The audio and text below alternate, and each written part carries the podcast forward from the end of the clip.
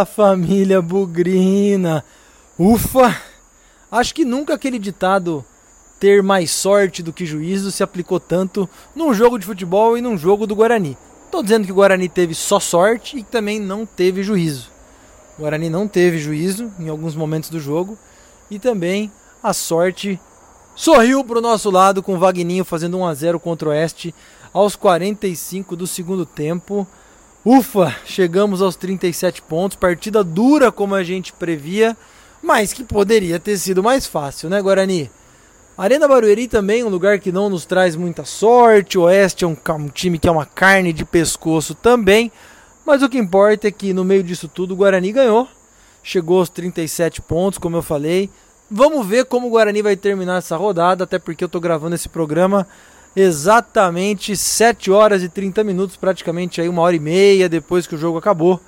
Vamos ver como termina. A verdade é que já passamos talvez temporariamente, talvez não, o Confiança e o outro time de Campinas. Vamos ver se isso se sustenta, mas nós estamos olhando com um pouco mais de carinho para o G4. Sobre isso que nós vamos falar, a luta continua. Guarani 1, Oeste 0, lá em Barueri, 26 rodada da Série B.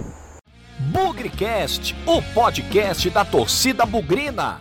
Olha, uma coisa que a gente não pode negar é o quanto o Bugricast tem espalhado aí na boca da torcida bugrina, né? Nessa última é, celebração do Spotify aí, aquele aplicativo famoso para quem gosta de acompanhar música, ouvir música, tem também as plataformas de podcast e sempre é feita uma retrospectiva ao longo do ano. Como a gente recebeu prints, foi marcado em publicações de torcedores que tiveram o Bugricast como uma das principais, se não o principal podcast ouvido lá no Spotify. Então, nos orgulhamos muito disso, agradecemos muito a preferência.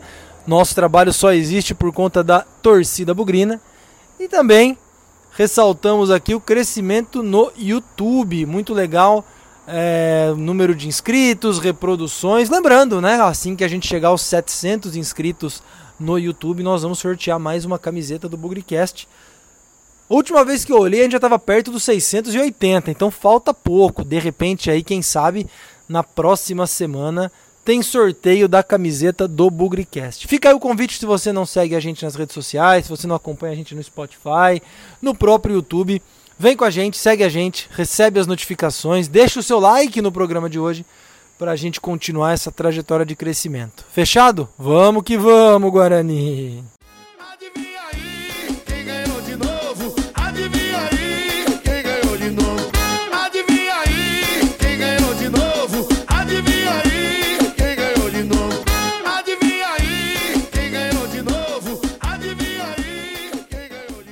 Bom, vamos lá falar do jogo então, no momento em que o o Vitória acaba de fazer 1 a 0 em cima do Confiança, jogo em Salvador. Se o Confiança não virar o jogo, o Guarani ganha pelo menos uma posição na classificação com essa vitória sobre o Oeste. Então o Guarani termina pelo menos na nona posição, já seria aí de novo a melhor classificação do Guarani ao final de uma rodada. Bom, sobre o jogo, primeiro as mudanças que o Felipe Conceição fez no time logo no começo da partida, né? É, na escalação o Rafael Costa assumindo a condição de titular como atacante, no lugar do Bruno Sávio suspenso. E ali no meio de campo e na defesa, a grande surpresa. Né? Bruno Silva voltou, saiu do meio campo, voltando para a zaga, né? na posição que ele jogou contra a Chapecoense muito bem. E o Marcelo, sendo ali o volante, marcador, mas também o primeiro cara para fazer a construção das jogadas. Olha, eu critiquei muito o Guarani nos últimos jogos, com relação aos primeiros 10, 15 minutos, sempre muito desatento, desligado, com pouca dominância do jogo. Dessa vez foi completamente diferente. Acho que a gente viu o Guarani com aquelas características que a gente se acostumou a ver nos jogos em que ganhou. Pressão, posse de bola, triangulação, muitas jogadas no primeiro tempo pelo lado direito, um pouco pelo lado esquerdo, alguns chutes de fora da área, lembro de um do Bidu que levou bastante perigo. O Guarani dominou o jogo, dominou as ações, controle de posse de bola, tabelinhas, foi construindo um jogo que parecia tranquilo. Chegou um determinado momento, o Oeste, time, eu esperava que daria trabalho, mas queria reconhecer aqui também o sistema defensivo do Guarani, que fez um bom papel. Vamos falar um pouco sobre isso no decorrer do programa. Mas lentamente o Guarani foi ocupando o campo adversário, foi dominando o jogo, mas acho que o time novamente se sentiu muito confiante e começou a ver o tempo passar, achando que ia ganhar, achando que ia ganhar e mudou a estratégia de jogo. Isso não foi legal. É muito lançamento, você via Valber que sempre fez aquelas arrancadas, saindo da zaga, tentando construir alguma coisa, dando chutão para frente. Marcelo dando chutão para frente. Pouca troca de passe. Bidu indo e voltando, indo e voltando, sem muita objetividade na lateral. Pablo fez um primeiro tempo legal, bastante construtivo ali pela direita. Crispim achei um pouco apagado. E o Guarani não perdeu o controle do jogo, mas parou de ser ofensivo, parou de ser agressivo. Per muitos erros de passe no meio de campo, e aí Marcelo acho que tem um papel, infelizmente, importante nessa pouca qualidade nos passes. E claro, não podemos destacar também como que a saída do Bruno Rangel, do Murilo Rangel, olha eu aqui falando Bruno Rangel, olha só. Murilo Rangel saindo no primeiro tempo com uma dor, uma pancada, não sei, no joelho. Isso prejudicou o Guarani. E também prejudicou a saída do Todinho, mesma condição lesão. É, não sabemos a gravidade do caso dos dois, mas desmanchou um pouco a estratégia, o esquema de jogo que o Felipe Conceição procurou. Não gostei da entrada do Arthur Rezende, é um jogador com pouca força, pouca mobilidade, mais técnico, mais de passe. E o primeiro tempo eu acho que o Guarani acabou sendo prejudicado, não só por essas duas ausências que forçaram substituição. É, Giovani também, um jogador com pouca força. E isso foi colocando o Guarani de uma forma. Aquele controle do jogo continuou, mas com pouca objetividade. Muito lançamento, como eu falei. É, pouco daquilo que a gente se acostumou a ver do Guarani. A sensação é que, legal, o Guarani está bem, mandando no jogo, mas com uma cara de 0 a 0 com uma cara de jogo de intermediária, intermediária, com o Guarani chegando um pouco mais, só que sem muita efetividade. O primeiro tempo passou rápido, na minha opinião, com pouca história para contar. Talvez mais frustrado, mais decepcionado, com essa segunda metade do primeiro tempo do que a primeira, onde o Guarani foi um pouco melhor. Mas aquela sensação de que o Guarani poderia ganhar o jogo, acho que ficou na cabeça de todo torcedor.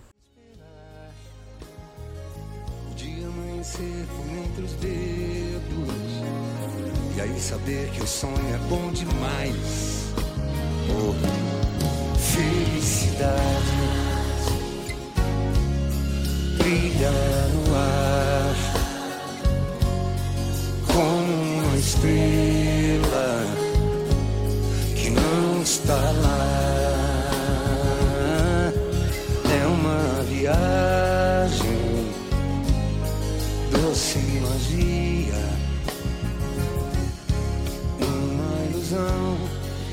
gente não escolhe, mas que espera viver um dia.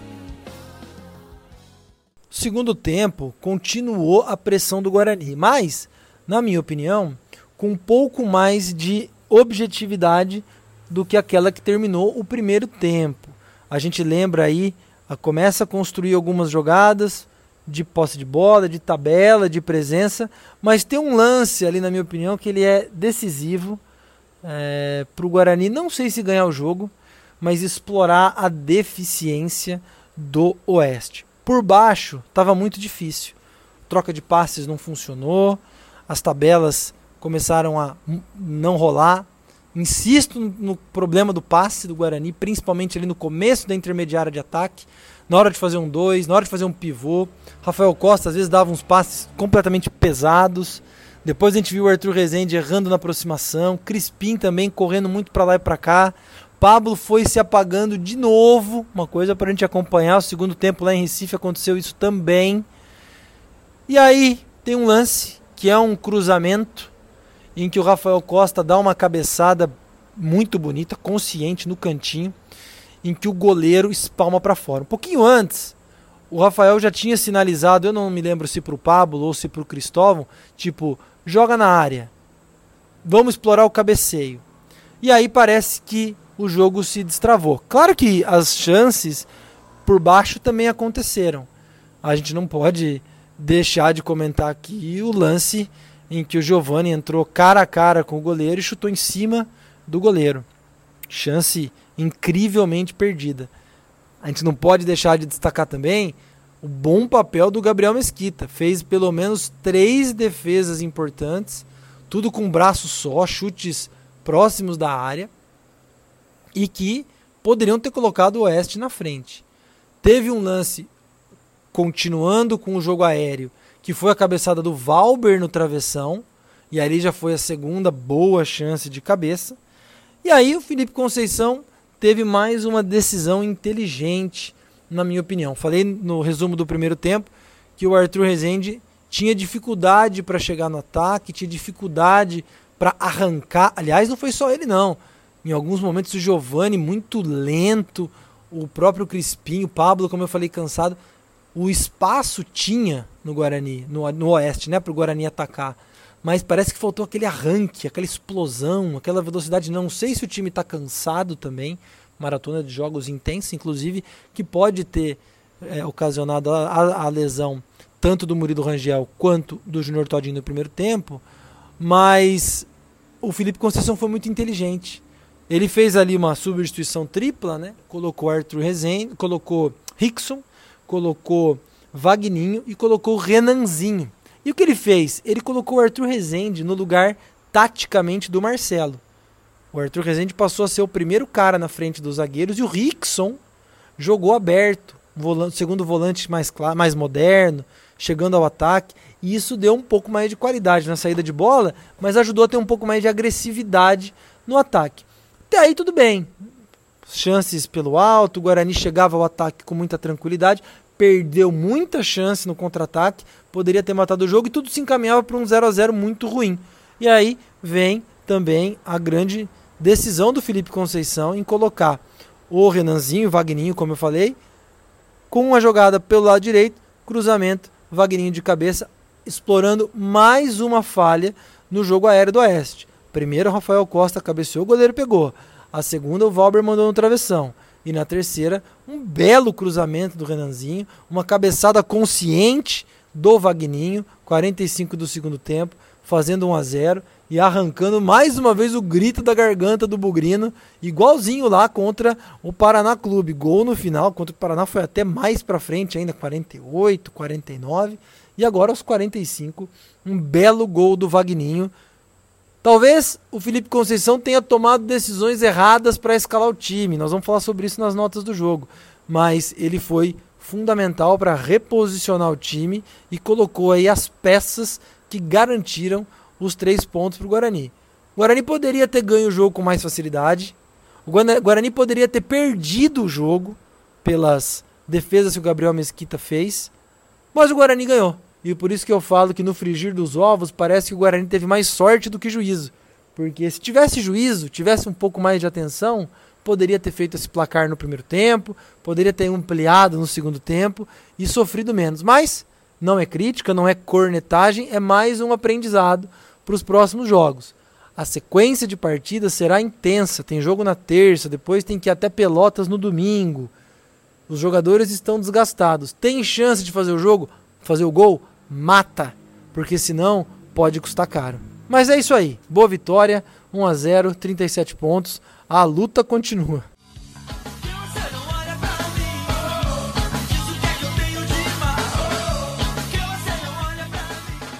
Vamos lá então para as notas do jogo. Oeste 0, Guarani 1. Lembrando que todo mundo começa com a nota 6 e o desempenho de cada um vai dizer se merece mais do que isso ou menos do que isso. Começando pelo goleiro Gabriel Mesquita defesas importantíssimas no segundo tempo, saindo bem pelo alto, chutes cara a cara, reflexo. Mais uma partida em que ele é importante. Tem jogo que ele é um mero espectador, tem jogo que ele é fundamental para a gente garantir o resultado. Nota 7,5 para o nosso goleirão Gabriel Mesquita, fechando o gol mais uma vez. Lateral direita, Cristóvão. Eu falei sobre a falta de potência do time, de velocidade, de explosão, Cristóvão é mais um que se enquadra nisso. Talvez esteja sentindo aí a sequência de jogos, mas pouco mais retraído, pouca criatividade, pouca explosão. Não teve muita falha de marcação também não, mas estou sentindo o Cristóvão um pouco abaixo fisicamente dos demais, nota 5,5 para ele. Dupla de zaga. Valber, para mim, fez uma das suas melhores partidas pelo Guarani. Quase fez um gol e tem se tornado aí uma bela de uma escolha, uma bela de uma revelação do time. Nota 7,5 para ele também. Bruno Silva, um pouco mais discreto. É, sofreu um pouco ali pelo lado esquerdo, nota 6,5. Acho que o lugar dele é como volante, viu, Felipe Conceição? repensar essa zaga aí. Bidu, alguns chutes de fora da área. Também acho que velocidade de explosão né, com ele. Nota 6 para o Bidu, um pouquinho. É, pode jogar um pouco mais, Bidu. Você é um garoto de muito potencial. Teve uma chance em cada tempo, né? Um chute de fora da área no primeiro tempo, no segundo tempo um chute cruzado ali. Meio fácil de fazer, hein, Bidu? Você já fez gols mais difíceis. Mas nota 6 para você. Vamos pro Marcelo, bola murcha desse jogo. Marcelo foi muito bem contra a Chapecoense, mas muitos erros de passe, muitos erros de marcação, chutões aleatórios. O Marcelo acerta alguns passes, mas na média ele me parece ser um cara que mais erra do que acerta. Não é uma crítica ao Marcelo como jogador que não presta, não, mas para ser titular, eu acho que o Bruno Silva estava fazendo um papel melhor. Eu entendo a decisão do é, do Felipe Conceição, porque o que o Romércio fez contra o Náutico para mim foi decepcionante mas o Bruno Silva é o, é o cara para essa posição. Marcelo muito mal, nota 4. Complementando o meio-campo, Crispim achei discreto, deixou o Giovani na cara do gol no segundo tempo, mas achei discreto. Também não sei a condição física dele, nota 6. Murilo Rangel sem nota, né? Não dá nem para avaliar, jogou só 20 minutos, ficou ali com um problema no joelho. Indo para os atacantes. Júnior Todinho também tentou um pouco ali pelo lado esquerdo, mas saiu lesionado, fica sem nota também. Vamos continuar ali. Rafael Costa eu gosto do Rafael Costa, sou fã do futebol dele. Nota 7 para ele. É um cara que, se tem oportunidade, ele vai guardar ou ele vai levar algum perigo. A bola precisa chegar direitinho para ele. Chegou com muito, muita dificuldade. E ele, a cabeçada dele ali no cantinho, quase fez 1 a 0 pra gente. Mas abriu o caminho com a mensagem que pelo alto dava. E deu. Pablo, segundo tempo mais fraco, primeiro tempo melhor nota 6,5. Vamos entender a condição física do Pablo também, que parece que está sentindo um pouco a questão física no segundo tempo. Todos que entraram aí vão ganhar nota, jogaram bastante tempo ou foram fundamentais na partida. Vamos começar então pelo Arthur Rezende. É aquele jogador meio sem explosão, sem energia, mais técnico, mais de toque. O Felipe Conceição precisa encaixar um lugar para ele. E eu arrisco a dizer que Bruno Silva sendo o cara ali para ser o primeiro volante na saída de bola, eu acho que o Arthur Rezende passa a ser o reserva imediato dele, não reserva ali no meio campo de criação, porque ele não tem explosão para chegar no ataque, para construir a jogada, é um cara bom de bola parada, mas acho que isso ficou claro quando o Felipe Conceição recuou ele ali no segundo tempo. É, também entrou o Giovani mal, hein, Giovani? Mal de novo vai ficar com uma nota 4,5, perdeu um gol feito, pouca explosão, parece sonolento, desinteressado. Giovanni, nós vamos precisar do C, cara. Nós vamos precisar do C em alguma hora nesse campeonato. Você precisa estar atento, precisa estar esperto, precisa fazer o gol. Também entrou o Rickson, deu uma dinâmica ali pelo lado do campo. Um jogador interessante, viu? Ele lembra um pouco o jeito de jogar é, de alguns jogadores, o Juninho do América Mineiro. Um cara que marca, que chega no ataque, tem bom passe. Precisamos ver a finalização do Rickson. Mas olha, o tempo que ele tem jogado me parece um cara legal também. E acho que está claro na cabeça do Felipe Conceição que ele não vai ser um primeiro volante, não. Ele vai ser um cara ali para correr no meio de campo, reforçar a marcação quando necessário, mas que pode ir para o ataque também. E aí a dupla que garantiu a vitória do Guarani, Renanzinho. Renanzinho, ó, a gente aposta em você. Você deu uma assistência espetacular, belo gol de cabeça do Vagninho. Mas, cara, Vamos ser, né? Teve um contra-ataque ali que você poderia ter feito mil coisas ao invés de chutar do meio da rua. Pensar um pouquinho na hora de tomar decisão, cara. Sem. Vamos pensar no time. Renanzinho fica aí com a nota 7 pela assistência. E o craque do jogo, bola cheia, tem que ser o Vagninho. O cara que ficou envolvido em polêmicas durante a semana, vai embora, não vai embora. Poderia pedir para não jogar, poderia pedir para não ser relacionado por estar tá definindo seu futuro, mas fez um gol de cabeça, nota 8, bola cheia. Mais um cara que faz um segundo gol de cabeça durante a, a, o período do Felipe Conceição. Vamos lembrar que ele fez um gol de cabeça contra o CRB lá na estreia. Então, Wagninho, ó, não sei se você vai ficar, se você vai embora. Mas você é um cara importante para esse grupo e você hoje deixou mais uma, uma parte dessa sua importância. Para encerrar, Felipe Conceição, acho que errou na escalação, mas corrigiu no segundo tempo e quase, quase voltou para Campinas com um 0 a 0 desnecessário. Nota 7 para você. 12 jogos, 8 vitórias, 2 empates e 2 derrotas.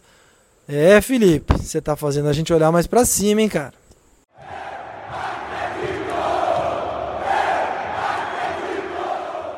Bom, vamos encerrando aqui o Bugricast pós-jogo. Oeste 0, Guarani 1, mais uma vitória.